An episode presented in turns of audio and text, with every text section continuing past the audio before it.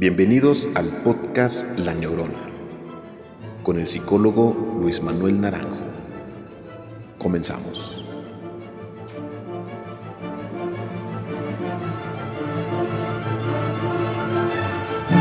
Hola, ¿qué tal? Les doy la más cordial bienvenida al episodio número 5 del podcast La Neurona. Soy el psicólogo Luis Manuel Naranjo y me da mucho gusto tenerlos por aquí.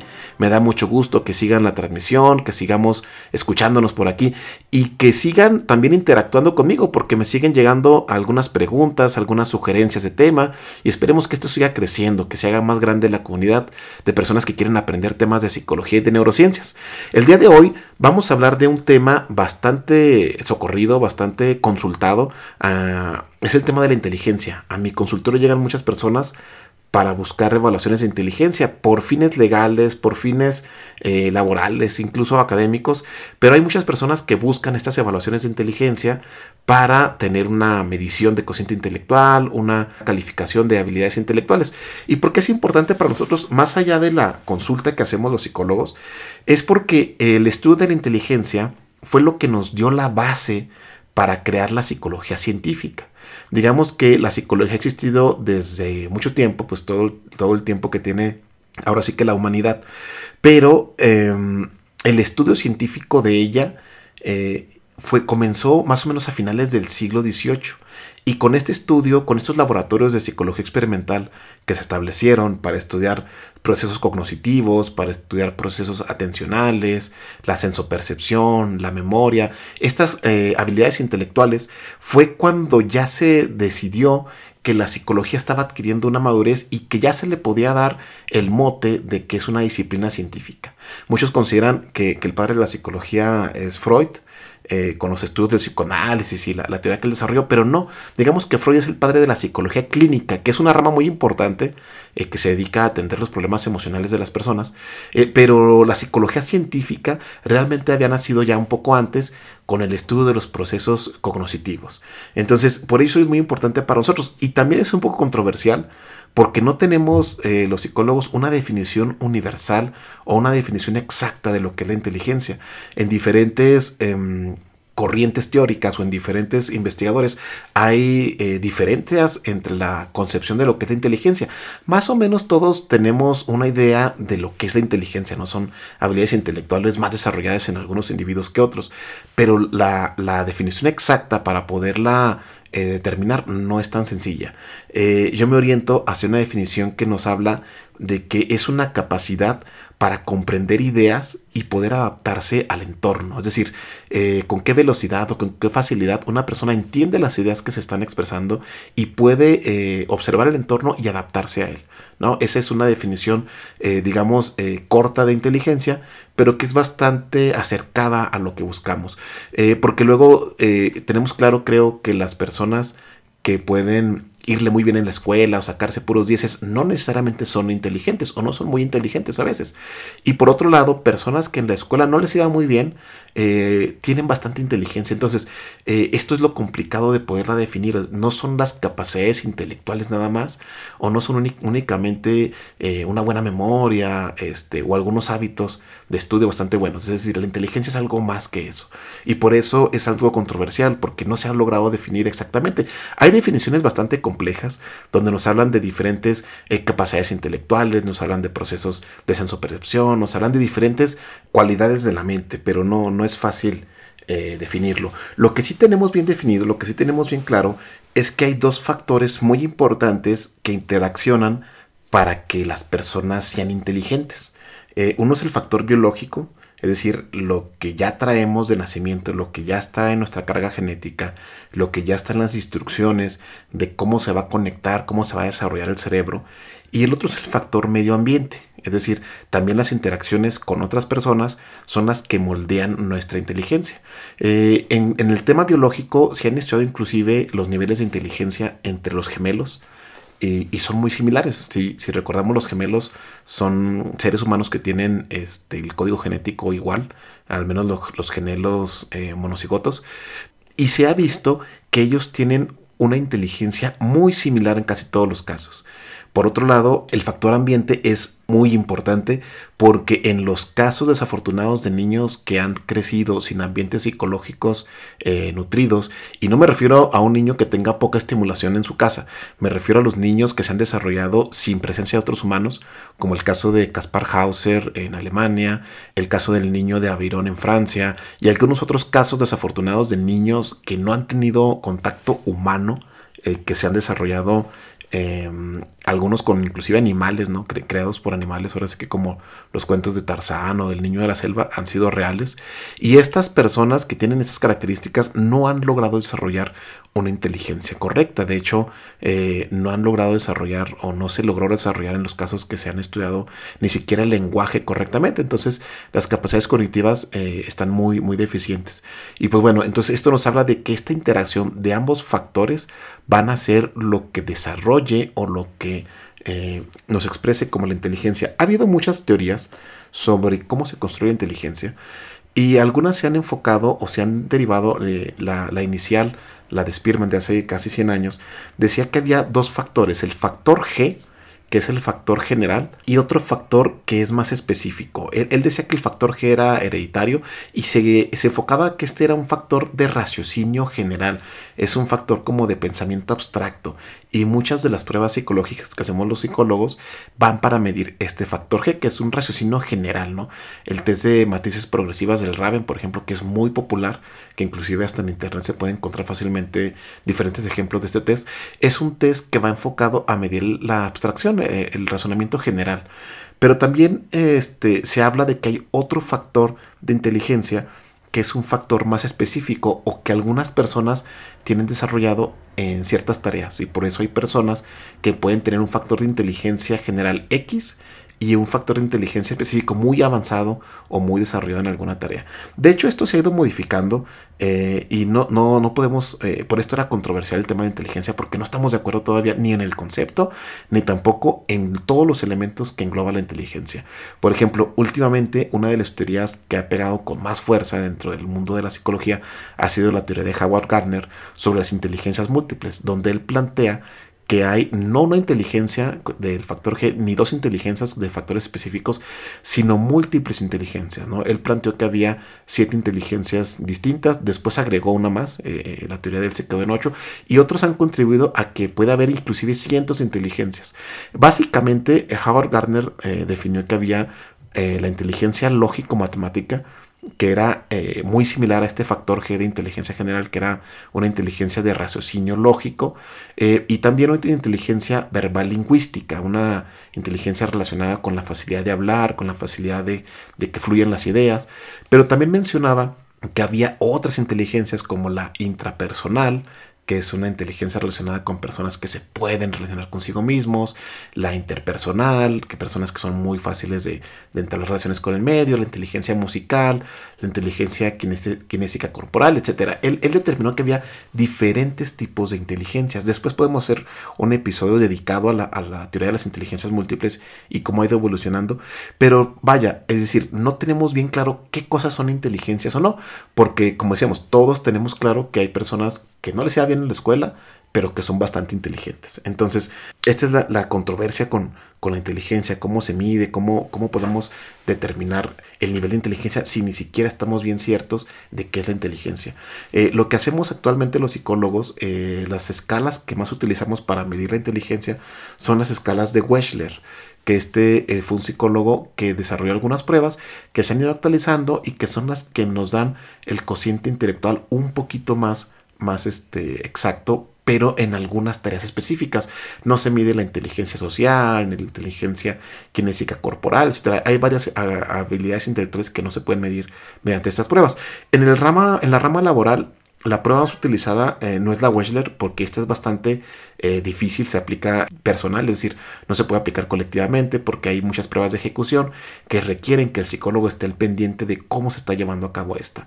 Pero las escalas en, el ámbito laboral, la, la Terman Merrill probablemente sea la más, la más popular, que es una escala que sí se puede aplicar de forma este, colectiva, es decir, varias personas eh, pueden hacer el test con un solo aplicador y que inclusive no se requiere que haya un aplicador como psicólogo, la prueba está muy automatizada y la interpretación pues se hace casi que mecánicamente, ¿no? Entonces, eh, diferentes eh, pruebas evalúan diferentes capacidades y se utilizan en diferentes aspectos.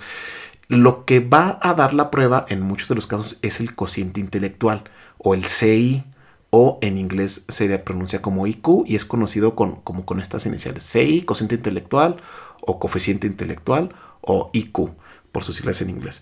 Esta es una medida bastante eh, ambigua eh, que da una puntuación más o menos de qué tan inteligente es el sujeto. Y digo más o menos porque, como les decía, no podemos medir toda la inteligencia de una persona con las pruebas que tenemos, pero nos da una idea, ¿no? Esta es la que algunas veces da unos rangos, da unos parámetros de qué tan inteligente es la persona en base a una curva de normalidad, la cual establece eh, hasta 120, podríamos decir que es una inteligencia normal y eh, para abajo del 100 hasta el 80, ¿no? Entre el 80 y 120 de puntuación es una inteligencia, eh, digamos, normal.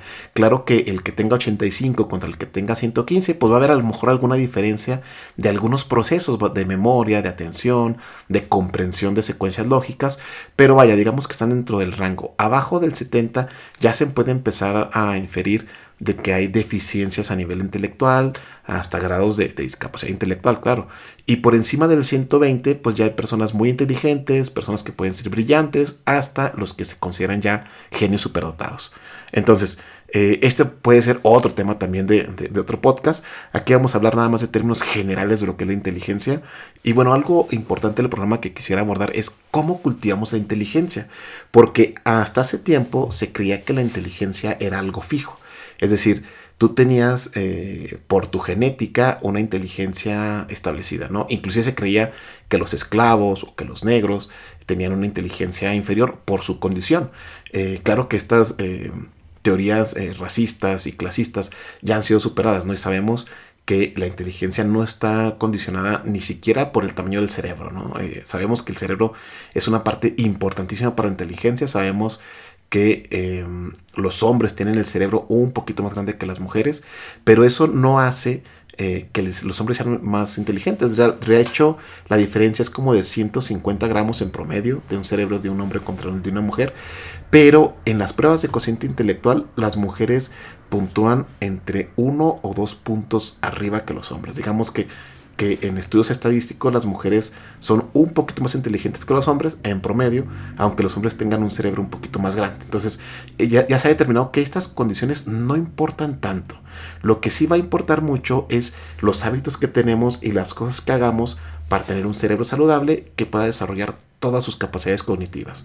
Eh, y aquí te voy a dar algunos tips que van a servirte para que puedas mejorar tu capacidad cognitiva y, ¿por qué no?, mejorar tu inteligencia, ya que sabemos que esta es dinámica y puedes mejorar algunos puntos de cociente intelectual. Eh, el primer consejo eh, en este sentido es entrenar las capacidades, es decir, por entrenar las capacidades entendemos que todos tenemos diferentes habilidades intelectuales. Y entonces en medida en que tú eh, cultives esas capacidades intelectuales vas a poder eh, ser más inteligente. No es lo mismo pasarte toda la tarde viendo películas a pasarte la tarde jugando ajedrez, por ejemplo, que es una actividad que va a cultivar algunas habilidades intelectuales. Eh, entonces, entre más cultives las ah, capacidades intelectuales, mientras más las puedas inclusive entrenar, vas a tener un cerebro más veloz, vas a tener un cerebro con mejor memoria, vas a tener un cerebro mejor preparado para las eventualidades que van a llegar y que se va a traducir a más inteligencia. ¿Cómo, cómo se entrenan esas capacidades? Pues bueno, hay muchos juegos, hay muchas actividades eh, intelectuales, hay muchas actividades culturales que van a ir nutriendo el cerebro. Experimentar cosas nuevas es algo muy importante. Mantener el cerebro eh, en constante aprendizaje también va a servir mucho. Otro de los tips importantes es dormir bien. Eh, hasta hace poco no se había eh, descubierto la importancia de dormir bien y hoy sabemos que dormir bien tiene una importancia gigantesca para el desarrollo del cerebro, eh, tanto a nivel de este desarrollo del cerebro cuando estamos pequeños, pero también en nuestro nivel de madurez, porque durante el sueño profundo se realizan algunas tareas, digamos, de limpieza y de reparación del cerebro que nos van a ayudar a mantener un cerebro más saludable y que evidentemente se va a traducir a mejores eh, capacidades de adaptación al entorno, mejor comprensión y pues mejor inteligencia. Otra de las cosas importantes es mantener el cerebro bien nutrido. Eh, y con esto nos referimos a los nuevos estudios sobre la neuronutrición, que nos indican que un cerebro debe tener un aporte eh, adecuado de proteínas para poder estar bien nutrido, para poderse enfrentar, para poder desarrollar inclusive más neuronas, porque hoy sabemos que el cerebro produce neuronas toda la vida. Entonces, la base fundamental son las proteínas. Entonces, una dieta tiene que ser eh, adecuada en el consumo de proteínas ya sea de origen animal, de origen vegetal, para que el cerebro pueda tener esta materia prima para fabricar las neuronas y fabricar las conexiones dendríticas y mantener las funciones adecuadamente. También los ácidos grasos juegan un papel importante, los ácidos omega 3 y sobre todo los antioxidantes que van a ayudar a retardar los efectos destructivos eh, de los radicales libres. Eh, a nivel cerebro eso es muy importante. Hay investigaciones nuevas que también nos indican que eh, la proteína BDNF está presente en el cacao y en el café. Y esta proteína lo que va a hacer es que va a ayudar a mantener las neuronas, a proteger las neuronas y ayudarles a las conexiones a las nuevas neuronas. Entonces, este, consumo de estos alimentos va a ser importante a lo largo de toda nuestra vida. Después podemos tener también una charla sobre eh, o un programa específico sobre neuronutrición. Y por último, tener el cerebro activo, tener el cerebro siempre aprendiendo, siempre estando activo, siempre eh, cambiando de rutinas, cambiando este, inclusive los traslados a nuestros centros de trabajo, a nuestros centros de estudio, porque va a ser importante que el cerebro no se habitúe a algo. Eh, un cerebro que se habitúa a, un estímulo va a ser un cerebro más flojo, va a intentar gastar menos energía, y bueno, nos va a hacer los procesos más rápidos, ¿no? Por ejemplo, si alguien es diestro y se pilla los dientes con la mano izquierda o viceversa, va a ver que va a ser algo más difícil. Y esto es porque el cerebro ya había establecido unas conexiones que son un poco más sencillas. Entonces hay que cambiarle la jugada al cerebro, hay que estarlo retando, hay que estarlo, eh, hay que estar promoviendo algunas actividades para que no se habitúe a algo y esto nos va a desarrollar más plasticidad que se va a traducir en una mejor inteligencia, una mejor capacidad cerebral. Y pues bueno, con eso terminamos el programa básico de la inteligencia. Creo que después tenemos mucho material para hacer algunos programas más relacionados con la neuronutrición o con la estimulación cognitiva o ya especializados en las inteligencias múltiples o, cómo se evalúa el CI. Pero vaya, por ahora vamos a dejarle este aquí y vamos a pasar a la siguiente parte del programa, que es eh, las preguntas al psicólogo. Pregúntale al psicólogo. Y pues ven, aquí vamos a intentar resolver las preguntas que nos manda el auditorio y algunas eh, relacionadas eh, con la inteligencia. De hecho, algunas de las preguntas que me hacían eh, por redes sociales es si la inteligencia es fija o si la inteligencia se puede aumentar o es variable. Y bueno, la respuesta aquí creo que ya la habíamos hablado un poquito en la parte anterior. La inteligencia puede variar. Tenemos una inteligencia base, es decir, tenemos como una carga genética que nos va digamos, a limitar nuestro grado de inteligencia, pero nosotros podemos cultivar la inteligencia y hacerla que crezca un poquito. No sabemos exactamente eh, qué tanto la podemos elevar o qué tantos puntos de CI podemos agregar, pero sabemos que si la inteligencia sí puede mejorar, sí puede subir eh, con habilidades de estimulación cognitiva, con neuronutrición, con diferentes otras actividades, pero también sabemos que puede, que puede bajar. Las personas que consumen drogas, por ejemplo, muchas personas, eh, su nivel de inteligencia baja debido a la, tasa de destrucción neuronal que producen eh, los psicotrópicos. Entonces, sí, sí sabemos que la inteligencia es variable, no, no es un algo que vaya a quedarnos para toda la vida. Otra de las preguntas que me hacen es que, ¿qué hacen con los niños que son muy inteligentes? Eh, bueno, con los niños que son muy inteligentes hay que ayudarlos a adaptarse al medio. Hay que cultivar su inteligencia eh, porque hay niños que tienen capacidades muy elevadas, superiores a, las de la media poblacional y que a veces no hay que ser psicólogo para observarlo, ¿no? Niños que a los tres años hablan perfecto, niños que a los cuatro años pueden hacer operaciones aritméticas eh, más complejas, niños que hablan un segundo idioma o partes de un segundo idioma sin que hayan tenido alguna instrucción. son niños que tienen capacidades intelectuales más elevadas. Entonces ahí lo que tenemos que hacer es apoyarlos, es ayudarles a cultivar estas capacidades intelectuales porque es un don o un regalo que, ellos tienen. Pero no tenemos que olvidar la parte de la adaptación social, porque a veces lo que pasa con los niños que son muy inteligentes es que se nos olvida que el tema de la adaptación social es probablemente más importante que el tema de la inteligencia. Y luego son niños que a veces pueden sufrir bullying, que a veces pueden parecer raros, que pueden parecer extraños. Y esto es porque no aprendieron eh, herramientas sociales para poderse adaptar de forma eficaz al medio. Entonces, sí hay que cultivar las habilidades intelectuales, pero también hay que tener mucho cuidado con su adaptación al entorno social. Y, por último, una pregunta que también me habían hecho algunas veces eh, relacionada con que si los niños hiperactivos eran niños inteligentes. Y bueno, esta pregunta es que no, no, no necesariamente.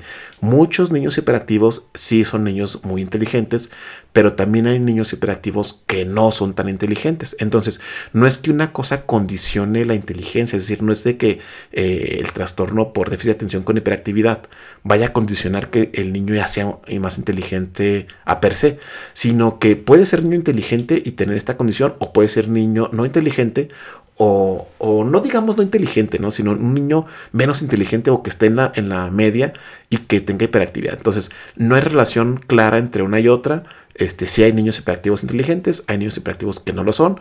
Y lo que tenemos que hacer con ellos es lo mismo que con los anteriores que, mencionábamos, ¿no? Eh, hay que cultivar las habilidades intelectuales de los individuos, de los niños, porque va a ser muy importante para su desarrollo que se dé de forma óptima. Pero también hay que cuidar con los niños hiperactivos la condición social, porque luego ellos adolecen de este problema. De hecho, muchos estudios eh, que se han hecho en, prisiones, por ejemplo, dicen que gran parte de la población eh, penitenciaria tiene o tuvo el trastorno de, por, de hiperactividad y déficit de atención. Y es que el problema es que al tener a veces poca adaptación al medio social, eh, van teniendo luego eh, diferentes problemáticas en su vida eh, de autoconfianza, de autocontrol, de autorregulación y muchas veces terminan este, pues cometiendo alguna conducta delictiva como algunos estudios lo indican. No significa que los niños hiperactivos vayan a ser delincuentes, pero significa que tenemos que tener cuidado porque esta predisposición a la impulsividad puede acarrearles problemas en el futuro. Entonces, este, no es que sean inteligentes a per se, no hay una relación clara entre la, la y la inteligencia, pero tenemos que cuidar mucho a estos niños también. Eh, y pues bueno, estas tres preguntas son con las que cerraríamos el programa. Les agradezco que me sigan enviando. Recuerden que me encuentran en mis perfiles como psicólogo Luis M. Naranjo en Facebook. e Instagram y también como arroba Luis M. Naranjo en Twitter. Pueden seguir mandando sus preguntas, eh, pueden seguir mandando sus ideas de temas, los temas que quieran que sigamos abordando. Y por aquí nos estamos viendo hasta la próxima semana. Hasta luego.